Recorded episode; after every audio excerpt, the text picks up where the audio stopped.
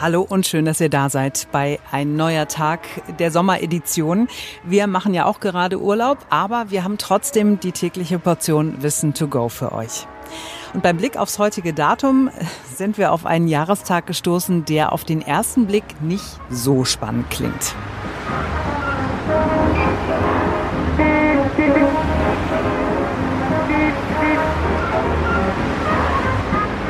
Heute vor 69 Jahren sind in Deutschland die ersten Zebrastreifen eingeweiht worden, Fußgängerüberwege. München hat hochoffiziell als erste Stadt Deutschlands am 8. Juli 1952 zwölf Zebrastreifen auf die Straße malen lassen. So, wir haben dann aber noch ein bisschen weitergelesen und ein paar wirklich ganz nice Geschichten äh, entdeckt, allein schon zum Namen. Zebrastreifen war kein Selbstläufer. Im Behördendeutsch hießen die damals Dickstrichketten und nachdem die dann in ganz Deutschland auf die Straßen kamen, hat die Hamburger Abendzeitung 1957 eine Kampagne dazu gemacht. Bremsende Autofahrer sind mit einem Zebra ausgezeichnet worden als Belohnung für eine super tolle Idee, mal zu bremsen. Das war ein Aufkleber, auf dem stand das Wort Zebra als Abkürzung für Zeichen eines besonders rücksichtsvollen Autofahrers Zebra. Und im Fernsehen liefen damals kurze Filme, in denen den Menschen erklärt wurde, wofür diese Zebrastreifen, diese Dickstrichdinger eigentlich gut sind.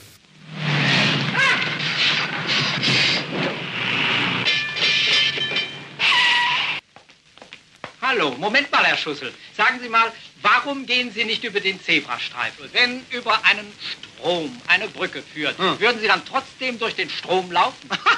Aber lieber Herr Wachtmeister, ich bin doch kein... Was sind Sie nicht? Wollen Sie etwa sagen, dass ich ein Idiot bin? Hm. Ja, das Problem war aber, Autos hatten an diesen Überwegen trotzdem Vorfahrt und deshalb gab es plötzlich viel mehr Unfälle mit Fußgängern. Daraufhin hat der deutsche Gesetzgeber nachgebessert und sich dabei an den Briten orientiert. Erst sind Verkehrsschilder daneben gesetzt worden und eine Art Ampel, rot-weiß gestreifte Masten auf dem Fußweg mit einem Blinklicht. Erst wenn das geblinkt hat, mussten Autofahrer stehen bleiben. Auch die DDR hat das System übernommen. Die blinkenden Masten waren den Städten aber letztendlich letztlich zu teuer in Ost und in West und deshalb ist nach zehn Jahren alles so einfach gemacht worden, wie wir es heute kennen. An Fußgängerüberwegen hat niemand mehr Vorfahrt, nur wer zu Fuß ist, der hat Vorrang. Allerdings sind Fußgängerüberwege jetzt keine ganz besonders moderne Erfindung. Es gibt die mindestens schon seit 3000 Jahren. Forscher haben zum Beispiel Überreste aus dem Römischen Reich gefunden. Die Straßen da waren ja eher grobschlächtig aus massiven Steinen mit hohen Bordsteinkanten und Kanalisationsrinnen.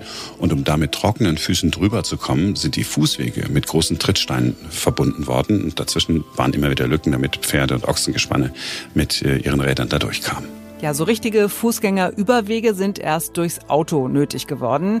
Ab etwa 1900 ist vor allem in den Großstädten der Verkehr so gefährlich für Fußgänger geworden, dass was passieren musste. Die Londoner Times, die Tageszeitung, hat noch einen Leserbrief aus dieser Zeit. Da steht, können Sie etwas unternehmen, damit Fußgänger auf unseren Straßen wieder sicher sind? Es ist herzzerreißend, von den erschreckenden Todesfällen zu lesen. Wenn ein Fußgänger heute auch nur kurz zögert oder einen Fehler macht, ist seine Chance, einem schrecklichen Tod zu entrinnen, viel geringer als zu Zeiten, als die Fahrzeuge viel langsamer fuhren.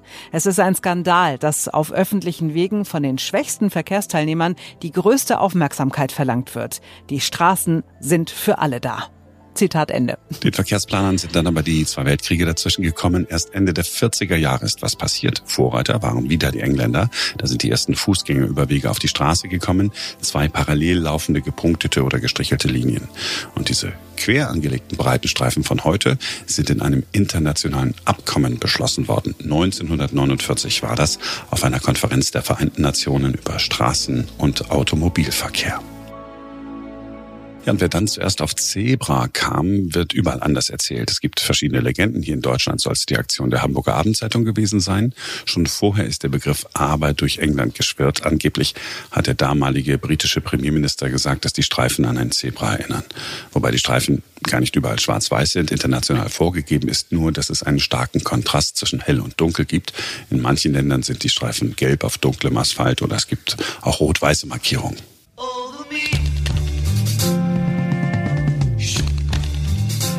Der berühmteste Zebrastreifen ist der mit den weißen Streifen, dank eines Plattencovers der Beatles.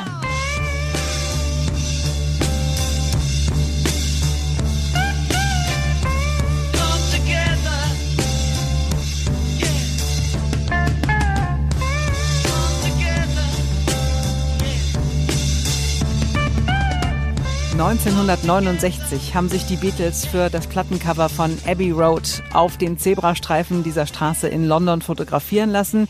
Seitdem der meist fotografierte Zebrastreifen der Welt. Der ist auch mal von einer 80er Jahre Band besungen worden, war nur leider kein Hit. This was the Holy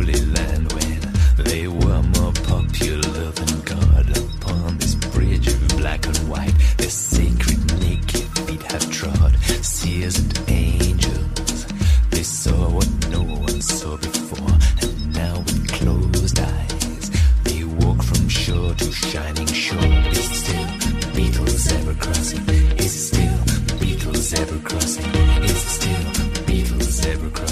Erfolgspotenzial als äh, diese Musik sollen 3D-Zebrastreifen haben. Die werden so aufgemalt, dass es vom Auto aus so aussieht, als ob der Streifen ein dicker Balken wäre oder Blöcke oder, oder hohe Stufen.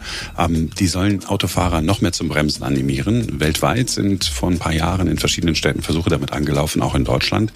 Diese 3D-Streifen haben sich aber nirgendwo durchgesetzt, denn wer zum ersten Mal drauf zufährt, neigt dazu, eine Vollbremsung zu machen, weil der denkt, oh, was ist das denn, was liegt denn da auf der Straße? Und das sorgt dann wiederum für Auffahrunfälle. Und wer sich einmal daran gewöhnt hat, dass da nicht wirklich was auf der Straße ist, sondern dass das nur so aufgemalt ist, der bremst auch nicht mehr als vorher und fährt auch nicht vorsichtiger als vorher.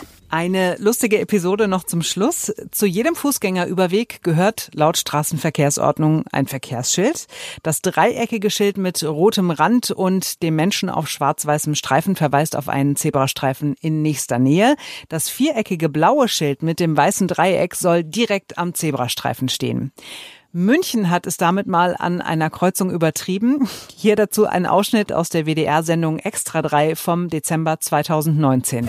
Als Fußgänger muss man sich in München nicht fürchten. Denn in dieser Tempo-30-Zone gibt es eine total sichere Kreuzung dank Zebrastreifen mit entsprechender Beschilderung.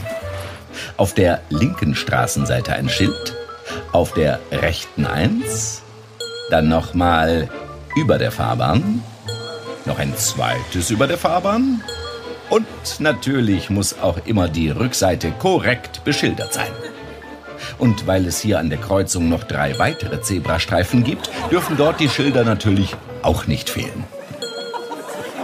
Das macht also insgesamt 32 Schilder. Ja, 32 Schilder sind selbst hier bei uns in Deutschland nicht vorgeschrieben. Nach dieser Sendung hat die Stadt alles nochmal geprüft und inzwischen sind es auch nur noch halb so viele. So, und das war's für heute. Schön, dass ihr dabei gewesen seid. Wir sind ja in der Sommerserie, da machen wir freitags auch Pause. Ähm, trotzdem wünschen wir euch ein schönes langes Wochenende natürlich. Und am Montag sind wir wieder für euch da, denn dann ist wieder ein neuer Tag.